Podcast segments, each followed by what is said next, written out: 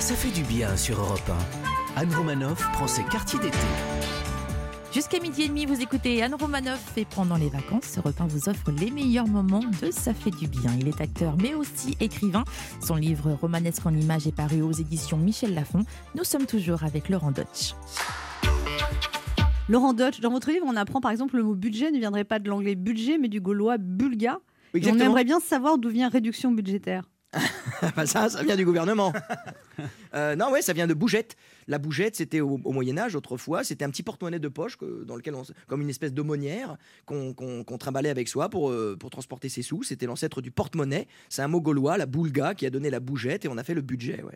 Votre Et c'est amusant parce que c'est vraiment, c'est un mot. Tu mets ta main à couper que c'est anglais, quoi. Un peu comme Ouais. gadget. Tu te dis c'est un mot anglais. Bah pas du tout. C'est des mots vous français. prenez pas de drogue, Laurent Deutsch Non, Euh, pas besoin. Non, pas du tout. Pourquoi pas du tout Pas de café, rien? Non, mais ça me passionne. Moi, je- d'ailleurs, je Vous dormez la nuit ou pas? Et très bien, comme un bébé. Ah oui? Et euh, mais, mais ce qui me passionne, c'est euh, les choses qui sont les plus proches de nous et pour lesquelles on se pose pas Moi, je vous trouve très sympathique, mais j'imagine à vivre, des fois, ça doit être un peu.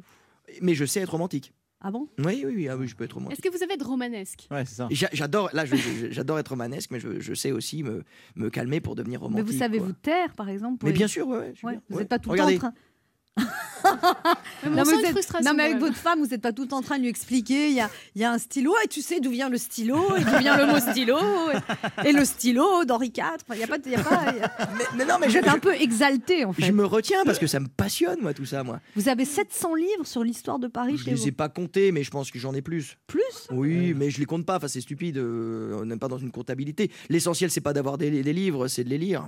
Vous dites ça pour moi Non, j'en sais rien, mais euh, Je me sens aussi visé un petit Je peu. pense là. qu'on peut être riche avec que quelques livres. Euh, Il suffit, quand on les connaît bien, je sais que si je devais partir avec un seul livre, je partirais avec les Mémoires d'outre-tombe de Chateaubriand.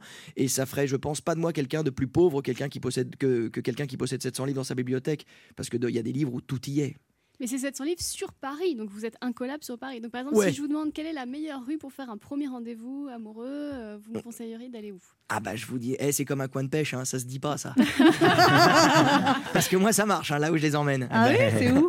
Où ça? Non, il y en a. Soyez sérieux, où Non, ça? mais vous allez du côté de la rue Berton dans le 16e, c'est pas mal ça. Mais ouais, mais voilà. Mais- La Rue Berton, la rue c'est, Berton, c'est là où il y a la maison de Balzac euh, qui est un peu planquée derrière la rue La rue Renoir. Renoir, ouais. Ouais, derrière rue trouvez ça romantique, là?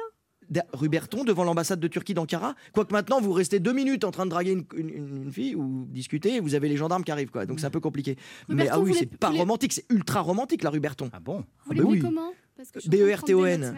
Rue Berton, quoi. Vous allez rue Berton, c'est formidable. Mais le plus bel endroit de Paris, et c'est d'ailleurs, euh, Paris est né euh, le long du fleuve. Vous savez, euh, Paris s'est construit autour de la Seine. Donc la Seine n'est jamais loin des belles histoires pour Paris. Donc si vous avez envie d'en commencer une, il faut être près du fleuve. C'est une patte de lapin, elle vous portera bonheur. Vous qui aimez l'histoire, et Paris, ça, ça a dû vous, vous déchirer, l'incendie de Notre-Dame? Ça m'a ça m'a déchiré, mais après, euh, euh, ce qui est en train de se passer avec Notre-Dame, déjà le miracle qui est aucune victime, qui quand même incroyable, c'est déjà un premier miracle. Le, second miracle, c'est qu'elle est en train de, de, permettre. On a eu une prise de conscience générale sur la beauté de nos chefs-d'œuvre en péril et qui sont pas que Notre-Dame, qui sont les 36 000 églises de France, qui sont pour la plupart oubliés et qui ne sont pas que des monuments cultuels aujourd'hui, qui sont des monuments culturels, qui sont fédérateurs, qui sont l'endroit où se sont recueillis euh, tous nos aïeux, euh, qui sont où ils ont proclamé leur serment, leur mariage, leur baptême, leur détresse, leurs enterrements. Tout a été souvent contracté dans une église à travers le temps. Et donc ces monuments, je les regarde comme ça, quoi, comme euh, le miroir de nos ancêtres. On peut pas les laisser partir, sinon on n'aura plus de mémoire. Oh Mais c'est vrai. Oui, c'est vrai. Et c'est pas qu'une histoire de religion. C'est pas qu'une histoire de religion. Vous avez créé une chaîne YouTube, Ah euh, oui, Laurent j'ai- Dutch. Ah oui, je m'amuse, c'est génial. Depuis un an, j'ai créé des réseaux sociaux, donc je suis sur les réseaux sociaux, je n'y étais pas avant, et j'ai créé une chaîne sur YouTube qui s'appelle La Toute Berzingue, où je raconte l'histoire des grandes villes de France en 5 minutes. Le tout en courant, livré chez vous plus vite que la redoute, en 5 minutes, comme ça c'est. Et là, ça vous fonce. avez 11 200 abonnés, vous êtes content. Ouais, c'est cool. Bah, ça commence. Ça Ouais. commence. Je, je m'en contente. Vous savez, c'est pas facile. J'ai eu quelqu'un qui m'a dit un jour sur un article en me disant, oh, c'est pas beaucoup, hein, vous marchez pas beaucoup. Je fais, bah, on en reparle dans un an, vous allez voir. Et moi, j'ai le pré- le- la, la joie de, de me rendre compte qu'un abonné, c'est une personne physique et ça a de la valeur. Donc, Alors, redonnez le nom de votre chaîne YouTube. euh. YouTube à toute berzingue. Mais retrouvez-moi sur Laurent Dutch officiel sur Instagram, tout y est expliqué. Enfin, Est-ce le- que ça n'a pas cannibalisé un peu votre carrière d'acteur, ce succès terrible euh, comme Bah, historien, écrivain Bah, disons que ça m'a ouvert d'autres portes et euh, comme mon emploi du temps euh, physique euh, n'est pas extensible, il a fallu que je fasse des choix et c'est vrai que Vous avez été- souvent refusé des films parce Oui. que vous vouliez pas vous éloigner l'été de vos enfants? Oui. Oui, oui. Bientôt, l'été, ce sont vos enfants qui s'éloigneront de vous. Bon bah du coup je reprendrai ma carrière euh, au cinéma. Mais c'est vrai que là, là, je profite des petits. ouais. Là je joue mon meilleur rôle qui est celui de papa. ouais. Ils ont quel âge, vos enfants? Ils ont 7 ans, 5 ans et 8 ans. Ils sont comme vous Ils ont pris des. des- Le petit, ouais. Des le- extras Le, petit, le petit dernier, il est vénère. Lui, il est né sur le périph', lui. Il est monté course. euh, Il est fâché. Il est, ouais, il est chaud. Ah oui, il est chaud. Ouais, c'est un bulldozer. J'ai commencé par deux filles. Ouais. Donc je me suis dit, magnifique, sage Mm. comme des images. Alors la théorie du genre, etc., on va pas rentrer là-dedans. Mais franchement, c'était voilà, des petites princesses. Et tout d'un coup, l'homme est arrivé. Deux burnes sur la table et il m'a dit, t'es plus le seul mâle de la maison et je vais te faire morfler. Et il est chaud, ouais. Il est Mais il a chaud. quel âge? Lui, il a 5 ans. lui. Et déjà, il, Il vous en en fait déjà 38. il a tout connu, tout vécu, il sait mieux que tout le monde tout ce qui se passe. Enfin, c'est impressionnant, mais il est génial. Mais bon. Christine Mérou a des choses à vous dire. là. Euh, Bonjour euh, Laurent Dutch. Alors Laurent, Laurent, bon bah Laurent c'est le métronome, hein, vous êtes sans conteste un homme de lettres, quatre lettres, RATP, euh, grand fan d'histoire et nourrissant une sympathie pour le royalisme, vous êtes deux sur ce créneau, Euh, il y a vous et Stéphane Bern. Est-ce qu'un jour on vous verra vous battre dans un aéroport comme Booba et Caris à grands coups de fripon, sacre bleu, foutriquet Que de violence, pardon pour les enfants qui nous écoutent. Euh, vous êtes aussi ce grand poète qui dit que les rues sont à Paris, ce que les rites sont au visage. Moi j'aimerais bien que mes rites portent des noms de rues de Paris, là au coin des lèvres, j'ai la rue Le Courbe sur le cou. Mais toi, c'est plus des rues, c'est des avenues. Là. Voilà. ah, ça y est, on est vraiment devenus très intimes. hein. Voilà, sur le coup, le boulevard de Courcelles. Et puis, depuis que je suis maman, sous les yeux, j'ai l'avenue Foch. Euh, je serais complexée de me balader avec vous dans les rues de Paris. Vous seriez là. Tu vois, là, c'est l'église Saint-Augustin, construite en 1860. C'est là qu'Edmond Rostand s'est marié. Et moi, je serais là. Tu vois, là, c'est l'appartement de mon ex. Et ce caniveau à ta gauche, c'est là que j'ai fini le soir du Nouvel An. Non, vous savez quoi? Il faudrait créer un GPS, Laurent Deutsch, qui raconte l'histoire de Paris. Tournez à droite, rue Grefful, qui doit son nom au comte Charles Grefful, père d'Henri Grefful, qui a inspiré le personnage du comte de Guermantes dans La recherche du temps perdu. Bah Christine, t'as 3 heures de retard. Oui, pardon, mon GPS à l'option Laurent Deutsch. En tout cas, je voulais vous dire que je suis toujours très heureuse de vous revoir. Et alors, vous qui êtes spécialiste d'étymologie, vous savez d'où viennent les mots que je viens de dire? Ils viennent du fond de mon cœur, Laurent. Merci de m'avoir écouté. Passez l'été avec Anne Romanoff. Ça fait du bien sur Europe 1. Après Laurent Dutch, c'est le moment d'accueillir l'animatrice Catherine Sellac. En octobre dernier, elle a sorti À l'amour, à la vie, un livre où 14 personnalités lui racontent leur vie amoureuse. Et elle nous en parle sur Europe 1. Bonjour Catherine Sellac. Bonjour Anne, bonjour à tous. Alors en 2018, vous avez publié À la vie, à la mort, qui était un succès. Et vous avez décidé de reprendre le même principe pour votre nouveau livre, À l'amour, à la vie. Alors bon, euh, j'ai choisi un sujet beaucoup plus glamour, vous en conviendrez. J'ai trouvé que la mort était euh, pendant euh, à peu près deux ans de ma vie un peu pesante. Euh, J'y ai goûté, j'ai trouvé que c'était un peu amer. Euh, donc euh, du coup, j'ai choisi un, sujet qui est aussi universel et aussi intemporel, qui concerne tout le monde. C'est l'affaire de tout le monde en fait, d'aimer, d'être aimé, euh, d'être rejeté, de se séparer, de rompre. Ce qui peut être am- amer du coup aussi. Aussi, ça Du peut coup. être très amer, Mm. mais ça peut être aussi délicieux, ça peut être aussi un nectar. Donc, Vous voilà avez demandé à l'amour. 14 femmes et hommes, Catherine Sellac, tout- tous connus, de vous raconter leur vie amoureuse. Est-ce qu'ils ont tout de suite accepté? Alors, ils ont été euh, assez formidables parce que ce sont des personnes que j'avais déjà rencontrées dans le cadre de Théo Café. On avait tissé euh, des liens. Euh, Il y a seulement Anne, vous- je ne sais pas, vous vous souvenez d'Anne Roumane Je connais pas. Non, vous la Non. connaissez pas. Moi, je la connais pas mal et justement, je savais qu'elle me dirait non. Vous m'aviez demandé Oui, ça- euh, oui, oui, oui. Et alors, Ah, moi, ça, même- ma vie amoureuse tient sur un post-it. hein. Oh, menteuse Bon, elle est très pudique. Les autres aussi le sont, et je suis euh, d'ailleurs euh, euh, très euh, reconnaissante à toutes ces personnes euh, de m'avoir euh, accueillie dans leur intimité. euh, et j'ai voulu euh, garder, c'est des conversations, c'est des entretiens, et j'ai voulu garder d'ailleurs C'est-à-dire que vraiment, quand on lit les témoignages, on entend les voix, que ce soit celui de euh, celle de François Berléand, d'Elena Noguera ou de Sandrine Bonner, on entend les voix.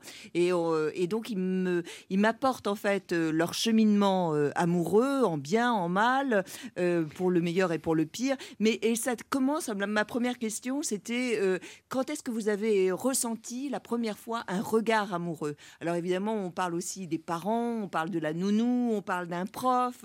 L'amour au sens large. Ouais, Tous au sens large. Ça peut être aussi la première fois, le premier flirt, la première relation sexuelle. Et puis. Mais vous êtes, vous euh, êtes très doué pour faire parler les gens. Même. Ils vous racontent des trucs incroyables. Ouais, c'est vrai, Sandrine euh, Bonner, elle va loin. Ouais, elle va loin. Et vous, vous parlez pas de votre vie amoureuse, Catherine Sellac? Eh bien, j'étais sûre que la question viendrait. Ah. Et vous savez très bien que, comme vous, on se dissimule en fait derrière les questions. Moi, c'est ma, ma tenue de camouflage. Oui, non, mais aujourd'hui, mon- c'est moi qui pose les questions, Ah Catherine bon Sellac. Donc, vous, avez eu un enfant à 18 ans Ça, c'est vrai. Oui, Ouais. et vous étiez ouais. amoureuse alors? Euh, Pas spécialement. Ah, là, Ah, il va être on content. dans le projet. Il va être Voilà, content. mais ça n'a pas duré très très longtemps. Voilà, c'était peut-être euh, voilà un petit euh, au départ, ça pouvait être un accident de parcours. C'est devenu quelque chose de formidable parce que avoir un enfant, euh, en plus c'est un enfant unique, donc euh, c'est c'est une merveille. Mais euh, mais oui, je pense que euh, c'était en 73. En 73, euh, l'IVG était euh, était moins pratiqué euh, et, euh, et en fait euh, aujourd'hui évidemment c'est formidable d'avoir un, enfant en plus euh, avec 18 ans de, différence mais avoir des enfants comme ça très très jeunes je suis pas sûre que ce soit une, aussi une très très bonne chose parce que moi ça m'a un peu retiré et sacrifié peut-être une vie légère un peu estudiantine ou d'adolescente et maintenant ma vie d'adolescente je la vis aujourd'hui Aujourd'hui, vous êtes adolescente, Catherine Ouais, Oui, posez ce pétard d'ailleurs. euh, Eh bien, euh, c'est drôle ce que vous dites parce que hier, pour la première fois, j'ai goûté à un pétard. Ah bah, Vous voyez, deuxième révélation. Et ça ne m'a fait aucun effet. Ah, mais c'est maintenant que ça vous fait de l'effet. Alors, j'ai appris en lisant votre fiche que vous, vous, habitez- vous êtes né à Rennes. Je suis fichée? Oui, vous êtes fiché, mère au foyer, et votre père très engagé dans le syndicalisme. C'est Mais, vrai. ça, mais quand on vous voit, moi j'étais sûre que vous étiez une fille de, de bourgeois, médecin. mais pourquoi à côté comme ça J'ai fumé un pétard. C'est la première fois de ma vie. Comme quoi, on peut avoir des a priori. Mais hein. oui, mais vous avez quand même une voix très chic, Catherine Sellac. Ouais, mais je l'ai beaucoup étudié. Ah bon Non, je crois que effectivement, je- moi, je viens d'une famille plutôt euh, assez modeste, euh, on va dire plutôt vraiment petite bourgeoisie euh, de, province, et effectivement un père qui euh, qui était euh, très très convaincu, voilà, que que l'égalité existait, que la justice sociale existait, et, en fait, c'était un homme évidemment très militant et très engagé, et comme il avait trois filles. Ben, il a considéré que c'était inutile de nous en parler, c'est-à-dire que nous, moi, j'ai compris l'engagement beaucoup plus tard et pas du tout par mon père. Euh, étant donné qu'on était des filles, ça avait aucun intérêt en fait de nous apporter, euh, voilà, ce, le savoir, la connaissance qu'il avait. Et en fait, je, trouve que moi, ma vie, elle a commencé comme ça. Moi, je suis très féministe et je pense que c'est dû effectivement à mon père qui a, voilà, qui était indifférent à nous et il n'a même pas voulu nous apporter en fait ce qu'il savait, c'est-à-dire l'engagement qui était le sien. Il nous l'a même pas véhiculé. Et votre mère vous a appris qu'il fallait être indépendante? C'est elle, effectivement, qui, elle, était mère au foyer, qui s'occupait de, de ses trois filles, qui, euh, qui m'a toujours dit, mais sois indépendante, travaille, et surtout, euh, ne dépend de personne, et surtout pas d'un homme. Donc votre mère n'était pas heureuse avec votre père? On peut pas dire, mais elle était quand même très amoureuse de lui. C'est bizarre. En fait, l'amour, je vous assure, hein, c'est, mais c'est une étrange affaire. parce que dans, ces témoignages aussi, on ressent ça aussi. On ressent euh, le fait que, par exemple, il y en a, il y en a trois ou quatre témoins. Il y a Elena Noguera, euh, il y a Marc Lévy, euh, qui, qui racontent que les, leurs parents étaient tellement, Marianne James aussi, étaient tellement fusionnels qu'ils se sentaient exclus de, de, de cet amour. Et ils étaient jaloux, en fait, de l'amour que se portait le, le- leur père C'était pas et votre leur cas. mère. Moi, c'était pas du tout mon cas. Moi, c'était... euh, je ra- ramassais ma mère à, à la petite cuillère parce qu'elle était hyper triste. Mon père n'avait jamais un, un- même un geste de tendresse pour, euh, pour elle et elle en a beaucoup souffert. Donc moi, j'ai fait une vie totalement différente où l'amour a de l'importance, euh, l'amour des autres aussi. Moi, je crois beaucoup à ça. Alors, ça paraît très mièvre. D'ailleurs, c'est la question aussi que je pose à mes, à, à mes témoins. Je leur demande, est-ce que vous trouvez que c'est nier d'être amoureux? Et ils me répondent tous, euh, c'est ceux qui ne le sont pas qui considèrent qu'on est mièvre quand on est amoureux. Richard Ruben a des questions à vous poser. Et notamment, il y a François Cluzet qui est là. Je ne sais pas combien de fois euh, je suis venu vous voir, Catherine. euh, mais purée, qu'est-ce que c'est bon Vous êtes un peu mon psy, mon doudou. Depuis que l'émission s'est arrêtée, je, je dois vous le dire, je, je dors plus. Vous accepteriez de refaire une séance avec moi, euh, même hors antenne? François Cluzet, c'est formidable d'ailleurs. Vraiment, on a l'impression qu'il est là. Euh, et lui, c'était ce qui est, moi, ce qui m'avait euh, très très touché, vraiment et impressionné, c'est quand il avait parlé de, de Marie Trintignant. Ah oui. Ouais, il est, dans l'émission, il en avait parlé. Il était très très en colère. Il avait dit, moi, je pourrais jamais, jamais, jamais pardonner à Quentin, jamais. Comment tu veux sortir de ça pour faire rire après ça? Alors, mes chéris, euh, moi c'est Cyril Hanouna. Euh, alors, on peut en sortir. Euh, franchement, je vous dis, Catherine Sellac, c'est énorme. Hashtag Kendarka. Je vous adore, je vous kiffe grave. Catherine, je vous dis franchement, j'ai pas la carte, mais je voudrais prendre un thé au café avec vous. Alors, interviewer de face, dos à dos, assis, couché, debout, comme vous voulez. Alors, si l'émission reprenait, vous m'accepteriez? Alors, quand il est venu, parce qu'il est venu une fois dans, sur le plateau de Théo Café, en fait, il était très petit garçon, Cyril. Ah bon? Mm, Je oui. savais pas qu'il était venu. Oui, il est venu euh, une fois et, et c'est pas c'est pas celui que vous décrivez et qu'il peut être il peut être comme ça dans son émission, mais en fait quand on l'interroge, euh, il est euh, il est gêné, parler de lui, il a un petit peu de mal et, et je l'avais trouvé oui même très réservé, vraiment beaucoup sur la sur la réserve, vraiment. Ah bah Donc voilà. comme quoi on est double. hein. Alors, il y a un invité qui est, qui est venu deux fois chez vous. Il avait entamé une chanson et il l'avait pas terminée. C'est Sting. My song is for you. Katerina Selak. And all lonely day. Sans boire un thé, un café. I send an SOS to the world. J'envoie un SOS à Catherine. J'espère qu'on va se revoir. Message in a bottle, Catherine. Mm, bravo. Passez l'été avec Anne Romanoff. Ça fait du bien sur Europe 1. Vous écoutez Anne Romanoff et le meilleur de Ça fait du bien. Voici maintenant Rock Voisine qui, pour info, reprend normalement sa tournée rock acoustique le 28 novembre prochain. Bonjour Rock Voisine. Ça va bien? Bienvenue sur Europe 1. Merci, merci. Hélène a 30 ans, c'est dingue ça. Euh, ouais, ouais, elle est plus vieille que ça. hein. Ouais, quel âge elle a en vrai, la vraie? Elle est morte? Elle doit- ah, je sais pas, elle doit avoir 57, 58. Alors après, il y a eu un deuxième tube tout de suite qui est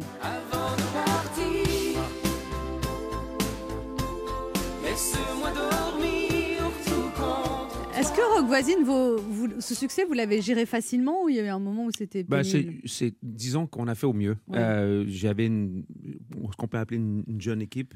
Euh, une jeune équipe, euh, ils n'étaient pas très jeunes, mais euh, ils n'avaient jamais vécu ce genre de, de phénomène à l'époque. Donc on a un peu tous appris sur le tas. Rock Voisine, vos fans vous suivent depuis plus de 30 ans, tous les ramènent à vous.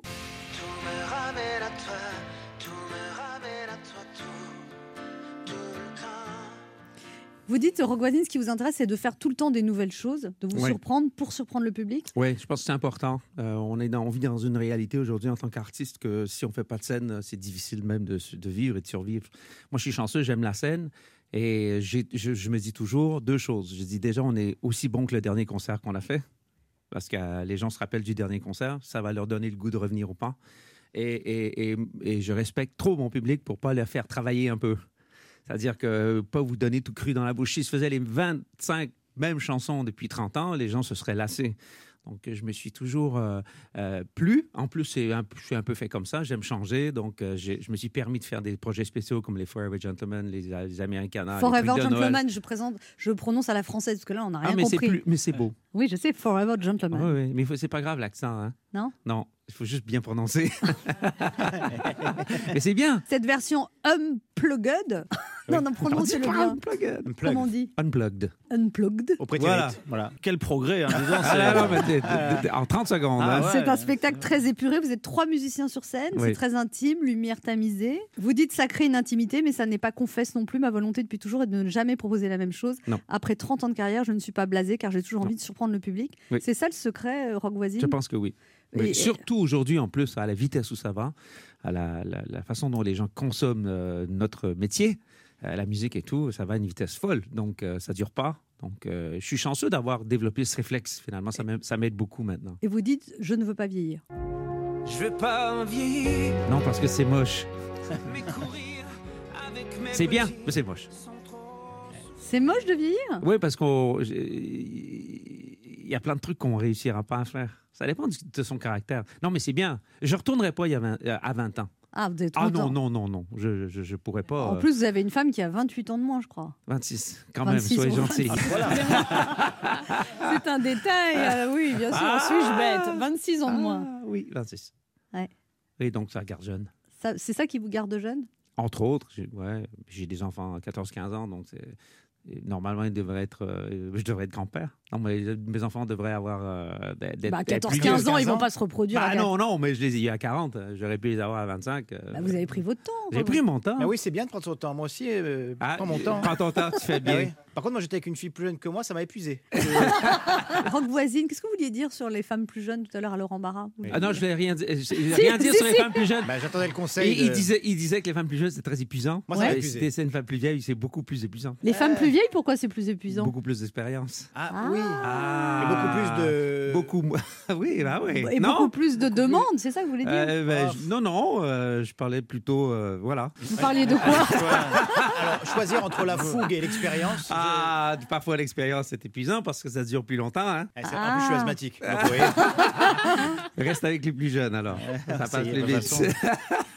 Vous dites Rock voisine à propos de l'âge, je suis en bonne santé, je fais encore du sport, je n'ai jamais abusé, mais je suis comme tout le monde, je vieillis. oui. Mais en vous- dedans, ouais, vous en parlerez à mon dos, mes genoux, mon poignet gauche. euh, ça, voilà. c'est des petites choses Ah, ça dépend. euh, ça dépend qu'on est très très actif, euh, ça ralentit. hein. Quand on est actif. Actif. euh, Mais il a fait du euh, hockey. le hockey, le sport, Ah euh, la tournée. euh, entre les c'est un culottes. comme Astrid Cher. Ah bah, elle a l'esprit toujours un peu mal un Ah, peu tendu. ouais, ouais, ouais, ouais. c'est vrai, j'avais Oui. oublié. J'ai- perdu le réflexe.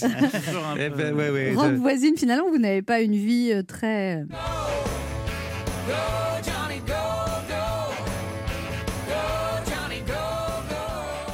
Vous bien, dites bien rempli quand même. bien rempli, mais vous dites quand j'ai terminé mon travail, je rentre chez moi pour m'occuper de mes enfants qui sont adolescents. Oui. Et alors, ça se passe bien avec vos adolescents? Non, non, c'est des. On est c'est- rentré dans le de- dur, là, ça non, non, c'est de très, très, très bons garçons. Les deux garçons ils, que sont, vous avez ils, sont, ils sont extraordinaires. euh, Puis, euh, euh, ce qui est intéressant, c'est que, que ma, euh, ma copine, elle est, est psychologue. Elle travaille avec les, les ados. Et, les, et quand elle rentre à la maison, finalement, nos garçons, ils sont très sympas. On peut trouver de pire.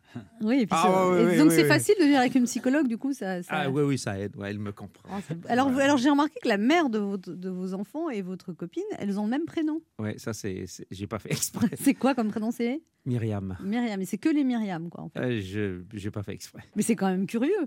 Oui. En plus, ma mère s'appelle Myriam, donc euh, Quel âge elle a, votre maman? Elle a 64 ans. Ah non, elle est trop vieille pour Ah. lui. Eh ben maman, euh, un petit compliment dans, dans la gencive, ça fait toujours du bien.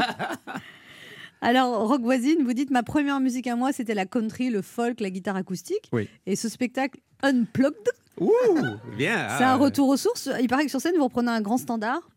I've been to Hollywood, I've been to Redwood. Ouais, on fait un crossed the survol. ocean. On fait un survol un peu tout, vous savez. C'est une heure et demie de Je spectacle. trouve ça, c'est une bonne chanson pour faire l'amour, ça. Ah oui. Oui, c'est vrai, je- j'ondule Oui, pas oui. mal. ouais. C'est Neil Young, ça, vous, ça fait partie de ceux qui vous ont inspiré Neil Young, oui, c'est c'est un grand, c'est un classique, classique. C'est un Canadien en plus, lui. Donc, euh, oui, oui, lui, euh, il a pratiquement, c'est le, c'est, il a pratiquement inventé le style. euh, Ah, moi, j'aime beaucoup cette chanson. Et alors, vous, vous reprenez aussi du Francis Cabrel. Ouais. C'est moins, c'est moins chouette pour faire l'amour, ça. Si, attends, on Ah, écoute si. parce qu'il l'a mis en anglais, écoute. I was nothing before, still I stand here today. As a keeper of dreams, till the night fades away. Je mourir. C'est Francis qui joue euh, sur le, Tell sur le, me fi- le again disque en plus. all C'est beau, ça. Ça marche en anglais, ouais, ouais. Francis était assez content. Donc, c'est lui qui joue la guitare Ouais, c'est lui qui joue la guitare avec tout son groupe à l'époque, Pag- Paganotti, euh, Ben Arroche et tout. Alors, vous avez fait deux carrières en parallèle, euh, Rock Voisine, de Oui. deux côtés de l'Atlantique. Et vous Mhm. dites, ma carrière est différente en français et en anglais. Oui. En Amérique, j'ai une image plus folk. En France, il vous manque un gros morceau de ce que je fais dans la vie. Oui. Ça Parce- vous énerve, ça. Parce que vous écoutez que le français et 20% de ce que je fais. Donc, c'est sûr que sur, sur, on revient toujours au même titre, euh, on revient toujours à la même histoire. euh, c'est, moi, je trouve ça dommage. Les fans, eux, quand ils viennent en concert, euh, savent. Et ceux qui, les indécis qui viennent puis qui se disent, ouais, je vais quand même y aller parce que, parce que, curieux, parfois découvrent complètement un autre répertoire. Puis je me gêne pas dans cette, dans, ce qui est bien dans ce, dans ce concert acoustique, c'est que bien entendu, je vais faire des chansons ben, que tout le monde veut entendre, puis c'est normal. Moi, Hélène, avant de partir, euh, La Berceuse, euh, Uchigeas, des trucs comme ça. Mais je vais aussi ramener des chansons qui sont passées sous le radar. Quelle chanson est passée sous le radar et Oh, il y en a plein. Non, mais celle que vous aimez par-dessus tout, vous dites pourquoi ça n'a pas été un succès cette chanson? Il y en a plein, hein, Les Alors, Amants. Les amants, on va euh, écouter Les Ah, amants. Mon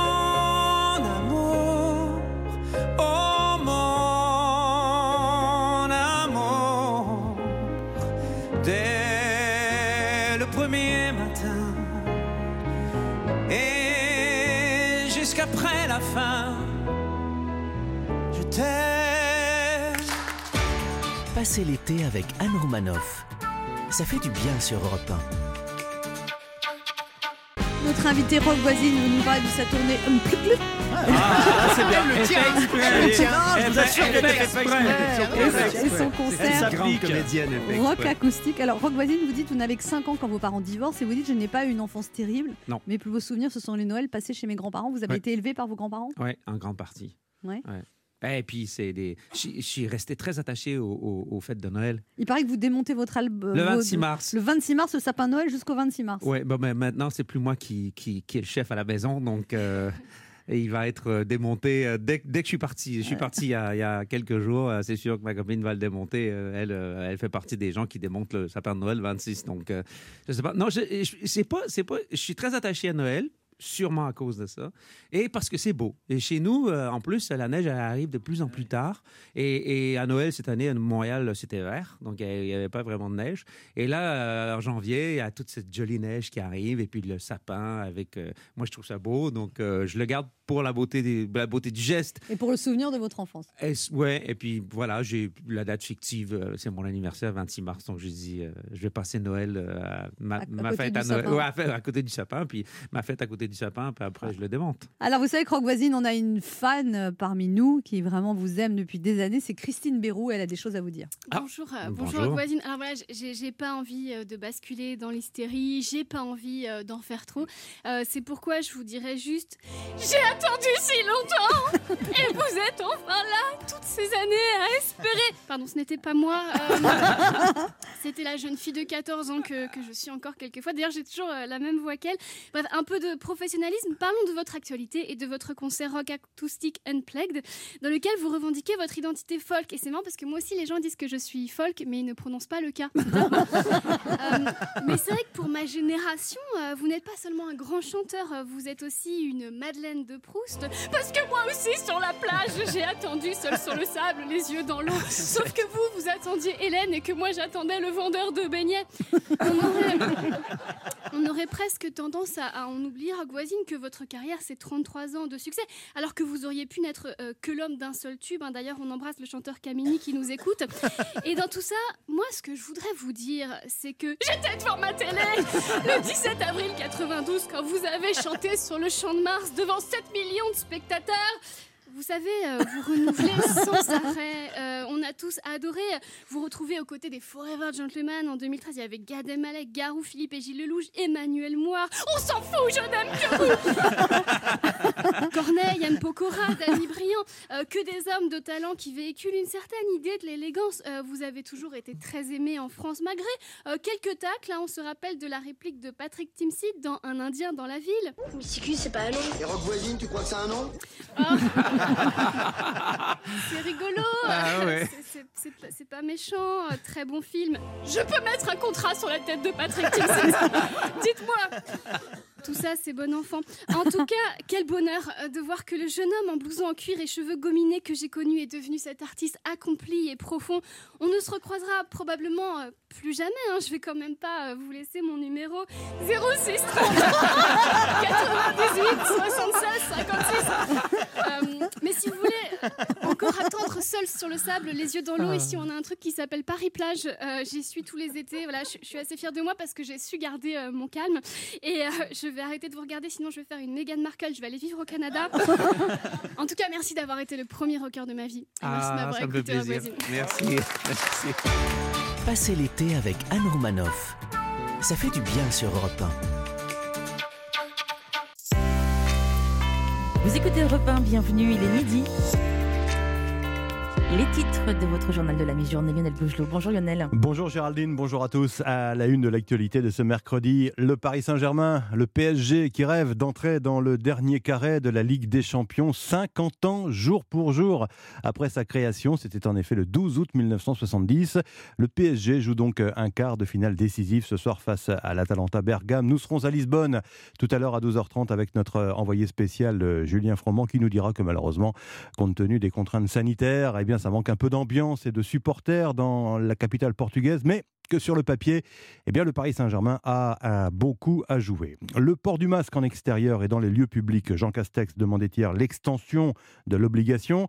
Eh bien, message reçu à Bordeaux dès ce week-end. Le masque sera obligatoire dans deux rues particulièrement euh, commerçantes et fréquentées de la cité girondine. Nous retrouverons Stéphane Place, notre correspondant. Toujours autant de scepticisme dans la communauté scientifique au lendemain de l'annonce par Vladimir Poutine de la mise au point d'un nouveau vaccin contre le coronavirus. Nous verrons d'ailleurs avec Victor Delande que, contrairement à ce que dit le chef du Kremlin, la Russie n'est pas forcément en pointe dans les recherches en la matière. Dans l'actualité également, euh, cette journée décisive pour la compagnie aérienne Hop, la direction confirme une saignée dans les effectifs et la suppression de 40% des vols intérieurs. Entre la France et la Grande-Bretagne, le phénomène toujours grandissant des traversées de migrants qui tentent de rejoindre par tous les moyens parfois sur des planches de windsurf les côtes anglaises. Reportage avec Maximilien Carlier. Et puis Benoît Claire, l'un de nos correspondants aux États-Unis, nous dressera le portrait de, portrait celle qui, qui pourrait être euh, vice-présidente des États-Unis. Si le démocrate Joe Biden accède à la Maison-Blanche, elle s'appelle Kamala Harris. C'est une femme noire de 55 ans, une femme euh, qui porte la voix des minorités. Sans oublier la météo de Marlène Duré. 13 départements restent placés en vigilance rouge canicule et 60 en vigilance orange. 47 également, 47 départements euh, sont menacés par euh, les orages. Toujours donc cette vigilance. Voilà pour le sommaire. Géraldine, rendez-vous dans une demi-heure pour le journal. À tout à l'heure, Lionel. Midi passé de deux minutes. Vous êtes bien sur Europe 1 et avec Anne Romanoff. Europe 1. Écoutez le monde changer. 11h, 12h30. Ça fait du bien sur Europe 1. Anne Romanoff. Bel été avec Europe 1 et Anne Romanoff. Vous écoutez, ça fait du bien et les moments qu'il ne fallait pas manquer. Anne Romanoff qui est entourée de son équipe et de ses invités. Elle reste avec nous jusqu'à midi et demi. Voici à présent la journaliste Raphaël Baquet. Bonjour Raphaël Baquet. Bonjour. Bienvenue sur Europe 1. Alors ce livre, c'est un hommage à Karl Lagerfeld, mais vous n'hésitez pas non plus à les gratigner un petit peu en parlant d'un manipulateur un peu pervers. Oh, pervers, c'est beaucoup dire, mais en tout cas, c'est certain que c'est un, un homme à la fois mondialement connu et qui a entièrement réinventé sa vie. C'est rare d'ailleurs. hein. Des milliers et des milliers d'interviews, et pourtant, euh, la plupart des choses qu'il raconte sont, sinon mensongères, en tout cas recomposées très largement. Ça lui fait un point commun avec Balkany. Mais c'est marrant, Coco Chanel, c'était pareil. Elle brouillait tout le temps les pistes, c'était impossible de savoir. Finalement, c'est un peu, ça appartient à cette maison. Un peu. Et peut- et peut-être que l'image est tellement importante dans la mode qu'il vaut mieux traverser la réalité, non? Il n'y a, pas- il y a pas de ça? Oui, sans doute. Il y a une espèce de sens euh, esthétique, euh, très certainement, mais il y a aussi un, un homme qui a traversé le siècle et qui voulait euh, avoir une vie plus exemplaire, plus extraordinaire, plus attrayante, plus euh, qu'on qu'on l'envie un peu plus. Alors, il est mort il y a seulement 4 mois, Karl Lagerfeld. Alors, ce livre était déjà en préparation avant ou vous l'avez Comment ça s'est passé? Oui, en fait, j'ai commencé il y a deux ans, donc il était tout à fait vivant, euh, bon pied, bon oeil, et, je l'ai rencontré d'ailleurs à cette occasion. Et puis euh, finalement, voilà. Comment il a réagi quand vous lui avez posé des questions très précises euh? Écoutez, il, il était comme un homme de pouvoir, c'est-à-dire avec un mélange de, séduction et, d'intimidation. hein. D'abord, j'avais mis assez longtemps avant de, réussir à le, convaincre de, me recevoir, et, on s'est vu trois heures durant. Je l'avais suivi avant euh, à Hambourg, sa ville natale, et, effectivement, il, il y avait à la fois cet esprit que vous lui connaissez. hein. il était très drôle, très cultivé, et en même temps, dès que j'approchais sur des terrains dont il ne voulait pas parler, c'est-à-dire essentiellement, en fait, à la fois les deux bouts de la chaîne, son enfance et son éventuelle succession. C'est-à-dire. euh, C'est deux fond, choses dont il voulait pas parler. Voilà, alors là, euh, effectivement, tout d'un coup, il, il vous coince, il vous pose des cols, il, vous, il lève les yeux au ciel, euh, bref, il essaie de vous déstabiliser. Et comment vous vous êtes passionné en fait pour lui? À quel moment? Si vous voulez, j'a- j'ai commencé à m'y intéresser il y a quelques années. J'étais en reportage en Chine et je m'étais perdue au fin fond de la Chine. Et là, on a appelé un paysan qui est venu dans sa vieille guimbarde pour m'indiquer le chemin. Et donc, il était vraiment un vieux paysan buriné chinois. On parlait par geste. Et il avait un pins Karl Lagerfeld, hein, vraiment tout à fait étonnant. Et là, je me suis dit, c'est vraiment la mondialisation, si vous voulez.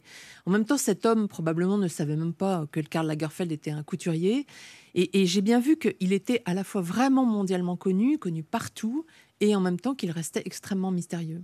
C'est une légende en fait quelque part. Il voulait pas non plus qu'on perce ce mystère. Donc, euh, Oui, c'est à vrai dire la meilleure façon effectivement d'égarer les curieux, c'est d'abondamment se raconter. Et c'est ce qu'il a fait. Il n'a cessé de, de raconter mille anecdotes, sauf qu'elles étaient fausses. Vous parlez aussi de la rivalité entre Yves Saint Laurent et Karl Lagerfeld, et notamment avec cet homme qui se sont partagés à un moment. Oui, c'est incroyable. C'est quand même un cas tout à fait unique où on voit euh, deux personnages qui vont compter et dominer la mode, Saint-Laurent et Lagerfeld, qui gagnent en même temps le même concours de couture, qui vont être amis. Quel concours de couture? Ils gagnent le concours de- du syndicat de la mode, en fait. hein. Donc, euh, enfin, du syndicat de la laine, qui est le grand, l'espèce de Goncourt de l'époque, si vous voulez, dans la mode. Ils vont le gagner tous les deux la même année, et puis ils vont être amis pendant assez longtemps, en fait, puis très vite, enfin, puis assez vite être rivaux. hein. Et c'est vrai qu'entre eux, il y a cet amant, euh, Jacques de Bacher, que, que Karl Lagerfeld rencontre dans une petite boîte de nuit. Il faut imaginer Jacques de Bacher, hein, c'est un, un dandy très très beau. Quand il rencontre Lagerfeld, il a une espèce de culotte de peau bavaroise, une chemise blanche et un petit bonnet euh, de marin à pompons rouges. Donc il est vraiment incroyablement Sexy. séduisant et sexy. Et puis, euh, effectivement, il se fait entretenir par Lagerfeld. Il est, il est sa muse et son envoyé spécial, si vous voulez, dans le monde de la nuit. Et il va commettre cette transgression terrible, c'est-à-dire euh, séduire le rival de. Lagerfeld, qui est Saint-Laurent. Voilà, l'ennemi. Et, et ce qui est intéressant dans cette histoire, c'est que Jacques de Bacher n'a jamais eu évidemment l'intention de, rompre avec Lagerfeld pour choisir Saint-Laurent. Saint-Laurent était fou amoureux de Jacques de Bacher. Et, peu à peu, si vous voulez, il a raconté à, Lagerfeld ce qui se passait avec Saint-Laurent. Cette espèce de, un peu désaxé, sombrant dans la drogue, parce que Saint-Laurent euh, s'est mis à prendre énormément de cocaïne. Et longtemps, Pierre Berger, le compagnon de Saint-Laurent, a été convaincu que Lagerfeld avait envoyé Jacques de Bacher à Saint-Laurent pour le séduire et abattre sa maison. Donc Ah c'est vraiment beaucoup plus qu'une qu'une simple histoire euh, d'amour, si vous voulez, ou de tromperie. Et quand, et c'est une quand- histoire et quand ce fameux aussi. Jacques de Bacher meurt, on dit que jamais Karl Lagerfeld n'a été aussi triste et qu'il avait beaucoup de mal à se remettre de la mort de son compagnon. Oui, car Lagerfeld détestait la maladie et la mort. hein. Le moindre rhume chez une collaboratrice lui valait huit jours d'éviction. Mais quand, quand Jacques de Bacher a, a été atteint du sida et qu'il est tombé malade, effectivement, c'est la, la seule exception qu'ait fait Lagerfeld. Il l'a veillé euh, nuit et jour et vraiment jusqu'à jusqu'au bout. C'est ador- enfin, c'est romantique. Oui, c'est une histoire romantique. C'est l'histoire un peu euh, éblouissante et amoureuse de- d'un d'un homme qui, pour autant, était extrêmement euh, rigide et, et- et beaucoup plus discipliné euh, qu'il ne paraît. Passez l'été avec Anne Romanoff. Ça fait du bien sur Europe 1. Raphaël Baquet, journaliste et grand reporter au journal Le Monde. Raphaël Baquet est l'invité d'Anne Romanoff dans les meilleurs moments de Ça fait du bien sur Europe 1. Quand vous enquêtez, Ra- Raphaël Baquet, comment vous pouvez être sûr finalement que ce que vous écrivez est vrai? Parce que on sait très bien que dans une vie, il y a des zones d'ombre, et puis des gens peuvent vous... Cinq personnes peuvent vous dire la même chose sur une personne, ça ne veut pas dire que c'est vrai forcément. Oui, bien sûr, vous avez tout à fait raison. Bah, on essaie toujours de recouper, d'abord d'avoir des documents, des choses euh, euh, qui peuvent se vérifier de façon très concrète. La multiplication des témoignages, quand même, vous permet d'approcher euh, une vérité. Puis surtout, citer aussi euh, les sources qui vous disent telle ou telle chose sur un, un personnage. Ça vous permet de- quand même d'approcher le plus près possible de la vérité, si tant est qu'on approche vraiment de la vérité d'un homme, si vous voulez, bien Alors, sûr. Karl Lagerfeld, on sait qu'il a tout légué à sa chatte Choupette. Et vous Pas dites- tout, pas tout. Et vous dites que l'héritage n'est pas résolu. C'est comme à l'idée, il y a des problèmes? Bah, c'est euh, c'est en cours de, de- de résolution, si vous voulez. On le saura dans quelques mois, hein, bien sûr, mais c'est un héritage extrêmement important car, car Lagerfeld était riche. Euh, Il avait non seulement euh, des biens immobiliers, mais aussi une collection de meubles tout à fait euh, formidable. Il avait aussi un- une bibliothèque extraordinaire hein, euh, qu'il va probablement, qui sera probablement léguée à une fondation. Donc, des, des centaines de milliers de livres. hein. On ne parle pas de juste euh, une bibliothèque de 2000 livres. hein. C'est c'est probablement plus de 100 000 livres, effectivement. euh, Surtout que sa en chatte ne art, en pas lire, quoi. littérature. Ça n'a aucun. euh, Non, mais c'est un peu aberrant, non, comme héritage, quand même, vous trouvez pas? Mais dans la mode, à vrai dire, c'est ça qui m'a frappé. hein. Beaucoup plus dans la politique. Les gens imaginent toujours ah les politiques s'en mettent plein les poches, mais pas du tout. La réalité, c'est qu'en revanche, dans la mode, les gens sont très riches. C'est Et en un, plus, un ils milieu où il y a beaucoup d'argent. Et en plus, ils, ils fabriquent des poches. Donc, il... Non, mais je veux dire. Et quand vous l'avez rencontré, Karl Lagerfeld, Raphaël Baquet, vous a fait des remarques sur votre style? Non, pas lui, parce que je pense qu'il était plus habile que ça, mais c'est vrai qu'à chaque fois que je, je rentrais dans une des maisons de couture où il travaillait, donc soit Chanel, soit Fendi, et tous ces gens de la mode, c'est vrai que j'avais le sentiment d'être un peu regardée de haut en bas, et, et je faisais particulièrement attention, oui. Ah, euh, Comment vous À mes tenues ce- vestimentaires. ce jour-là Donc c'était quoi Du noir pour pas être. euh, Non, mais c'est vrai que quand on, enfin, les, les- gens de la mode font attention et c'est bon, c'est leur métier et c'est normal et c'est leur goût aussi. Mais il faut un- attention à des multiples détails qui vous échappent vous complètement et en tout cas à moi, c'est certain. Et, il faut euh, chaque détail est regardé, euh, une chaussure, un petit bracelet. euh, donc Comment a réagi l'entourage de Karl Lagerfeld à ce livre, Raphaël Baquet? Miaou bah ouais, c'est ce que j'allais dire, quel entourage Ce chat vous plaît beaucoup. hein. Ben, le- euh, à vrai dire, il y a, y a- il y a de multiples entourages chez, chez Lagerfeld. Il y, a- avait une cour, il y a ceux qui sont sortis de la cour, il y a, il y a ceux qui ont employé Lagerfeld. Donc j'ai reçu énormément de, de- de messages. euh, plutôt d'ailleurs sympathiques, euh, disant que bon, la- la- sa, sa vie, son parcours, ses défauts aussi étaient bien restitués. Ah, vous avez plutôt des compliments Plutôt des compliments. Et quand même un peu de critique? Mais ceux qui vous critiquent ne le disent pas. C'est un milieu où on, on ne dit pas les choses trop violentes. Pas, pas en face. Pas en face, non. Je pense que c'est un, un milieu où tout est assez policier. Ils vous le diront sur Twitter?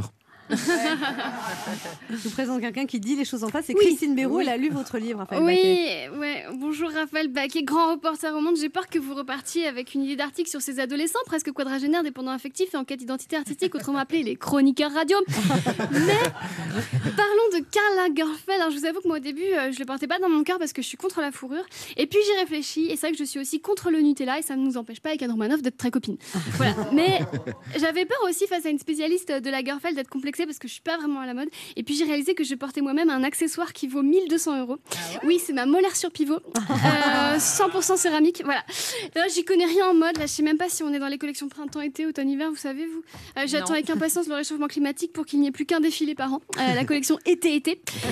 Mais dans votre livre, il y a plus que ça. Euh, il y a l'histoire d'un être humain passionné qui avait pour grand rival Yves Saint Laurent. Euh, moi, je comprends. J'ai également une rivale. Euh, c'est Nathalie Portman. Mais là, C'est vrai. Elle n'est pas au courant. non, mais est je, pas au courant. Si, mais je lui ai laissé une petite longueur d'avance. Ah ouais. Euh, vous allez voir. Non, il y a de très beaux extraits. Je vous cite Euh, Le sexe n'intéresse pas Karl. Peut-être même lui fait-il peur. Par tempérament, il est d'une nature froide, distante et secrète. Il peut faire preuve d'attention très délicate, mais jamais il ne se permet une caresse sur le bras ni ne laisse échapper le moindre sentiment. Du coup, Léa, ne lis pas le livre. Ça va te rappeler ta vie sentimentale. Euh, Karl Lagerfeld était aussi un grand philosophe. Alors, ma, ma citation préférée Les pantalons de jogging sont un signe de défaite. Vous avez perdu le contrôle de votre vie, donc vous sortez en jogging. Voilà, je suis bien désolée pour certaines personnes du public qui viennent pour rigoler et qui apprennent qu'elles ont perdu le contrôle de leur vie. Euh, bien sûr, Raphaël Baquet, vous faites votre boulot. hein. Vous évoquez aussi les mauvais côtés de Karl Lagerfeld. Euh, ce n'était pas toujours un ange. J'espère qu'il est quand même allé au paradis parce que s'il est en enfer, il est au chômage vu que le diable s'habille en Prada. Euh, non, ce livre est vraiment très complet. Bravo, j'ai pris beaucoup de plaisir à lire. Il y a tout. Par contre, vous avez oublié de mettre le numéro de portable de Baptiste Gia- Giabiconi. Donc, euh, c'est c'est exprès ou pas? Je- Vous me le donnerez après Vous l'avez? Bah, je l'ai gardé pour moi. Vous l'avez? Bon, bah, alors merci. Passez l'été avec Anne Romanoff. Ça fait du bien sur Europe Raphaël Baquet, vous dites que les couturières de Chanel, ce sont elles qui vous ont parlé de Karl Lagerfeld le plus chaleureusement. Oui, c'est vrai. Les ouvrières des ateliers, vous savez, c'est c'est formidable ces ateliers. Ces je dire petites qu'on- mains. Voilà, moi, j'ai- enfin, on dit petites mains. Il y a des, il y a des- elles sont vraiment un artisanat extrêmement poussé. hein. Oui, C'est, oui. euh, Mais non mais Petites vraiment, mains parce qu'elles font un travail minutieux. ce sont des, Des mains, ce sont des, ouvrières extrêmement qualifiées, sûr, voilà, ouais. de haut niveau. Et c'est vrai que, alors que j'ai souvent entendu des avis assez partagés, assez tranchés, assez controversés sur Karl Lagerfeld, elles, au contraire, elles étaient extrêmement chaleureuses. Parce que c'est probablement avec elles qu'il établissait le moins de, de- de distance et cette espèce de hiérarchie. Il était surtout hein, très travailleur, faut quand même le dire ça. Oui, très travailleur. C'est un grand Un dessinateur. bourreau de travail. Non, mais c'est surtout un immense dessinateur. Pas seulement d'illustration, si vous voulez. Il était capable effectivement de dessiner avec les, toutes les additions techniques, si vous voulez, pour que les, couturières s'y retrouvent. Et effectivement, il discutait d'égal à égal avec ces femmes qui pourtant sont toujours un genou à terre, à fixer des épingles, si vous voulez, devant lui. Et vraiment, alors que beaucoup de couturiers sont parfois très distants et euh, se contentent de dessiner, puis des, euh, les ordinateurs euh, précisent les détails techniques, lui le faisait vraiment lui-même. Et alors, vous dites aussi euh, qu'il était très malin, qu'il invitait des journalistes de mode aux accessoirisations des défilés Ah en oui. leur demandant leur avis. Ça, ça m'a beaucoup amusé. Ouais. Effectivement, avant que chaque défilé, euh, Lagerfeld faisait une espèce de, de, de- de plusieurs d'ailleurs petits groupes hein, qui défilaient toute la journée pour regarder les mannequins venir et, et on cherche les accessoires, le sac, les, les colliers, le foulard qui iront avec telle ou telle tenue. Et effectivement, il donnait l'illusion aux, aux- aux rédactrices de no- mode de pouvoir choisir. Alors quand l'une lui disait Ah non, franchement, Karl, je crois que ce foulard rose, on devrait mettre un bleu. Donc il disait Ah, mais bien sûr, vous avez tout à fait raison, on va mettre un bleu. Et puis le lendemain, c'était le foulard rose qu'il avait décidé de choisir. Comme ça, il se faisait bien voir des rédactrices de Exactement. mode. quoi. Il Il- avait, il avait tout de suite eu le sens de la communication, vous dites.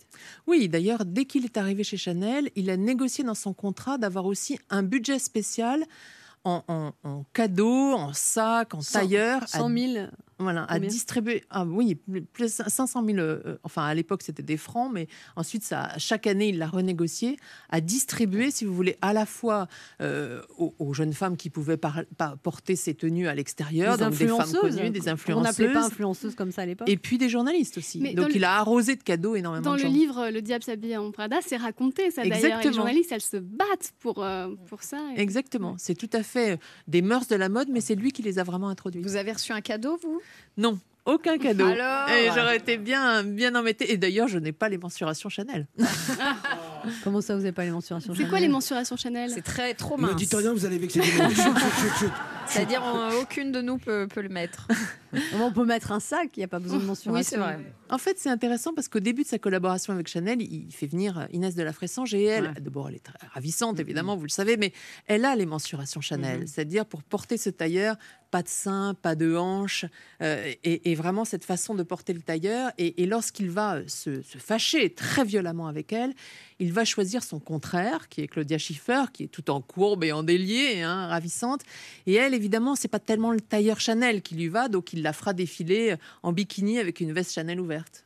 Mais d'ailleurs, il y a une vidéo sur le site de Lina où on peut voir Coco Chanel dire que les femmes qui ont des formes ne sont pas faites pour porter du Chanel, mais pour porter des enfants. C'est quand même extrêmement misogyne quand même. Ah non, mais elle était extrêmement dure. Et extrêmement Coco dure. Chanel disait A aussi qu'une femme sans parfum n'a pas d'avenir.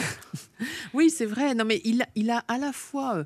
Ça, c'était Coco Chanel qui disait Oui, ça, Coco pas- Chanel. Et Karl Lagerfeld a à la fois euh, gardé ce qu'avait euh, impulsé Chanel, évidemment, qui est la vraie grande créatrice de, de, de- la maison qui porte son nom, mais, mais il l'a en même temps modernisé. Elle, à la fin de sa vie, elle ne supportait pas les mini-jupes.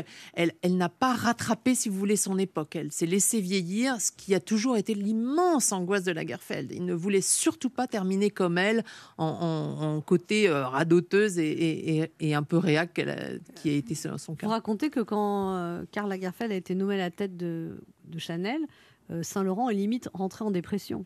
Ah oui, parce que justement, Saint-Laurent avait toujours dit que Chanel était son modèle. Et d'ailleurs, Chanel elle-même euh, euh, parlait de Saint-Laurent comme d'un dauphin potentiel, si vous voulez. Et donc, le fait que ce soit Lagerfeld qui reprenne le nom de Chanel, la maison et la puissance de Chanel, évidemment, a, a abattu Saint-Laurent pendant, pendant un ou deux ans. Mais Saint-Laurent devait vraiment le détester. Parce que, que ce soit professionnel ou sur le point euh, sentimental, il lui a tout pris, en fait.